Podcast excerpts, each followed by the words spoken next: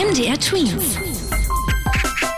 Dein 90 Sekunden Corona-Update. Die Ständige Impfkommission bleibt bei ihrem Kurs, trotz der Forderungen aus der Politik nach einer generellen Corona-Impfempfehlung für Kinder und Jugendliche ab 12 Jahren. Das unabhängige Expertengremium empfiehlt Corona-Impfungen bislang nur für Kinder und Jugendliche mit bestimmten Vorerkrankungen. Hintergrund ist, dass es zu wenige Daten über die Impfungen von Kindern geben würde. Die bisherigen Ergebnisse würden eben nicht ausreichen, um ganz klar sagen zu können, der Impfstoff ist für alle Kinder ab 12 Jahren sicher. Der Politiker und Gesundheitsexperte Karl Lauterbach findet, dass die Kinder während der Pandemie zu sehr unter Druck gesetzt wurden.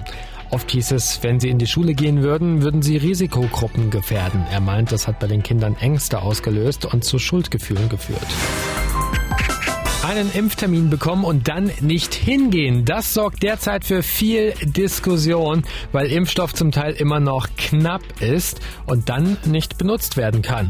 Einige Experten und Politiker fordern deshalb, wer nicht kommt oder sich vom Termin nicht abmeldet, sollte eine Geldstrafe bekommen. Die Regierung meint aber im Moment, einen versäumten Termin nicht zu bestrafen. Vielmehr sollten die Menschen motiviert werden, zum Impfen zu kommen. MDR Tweets.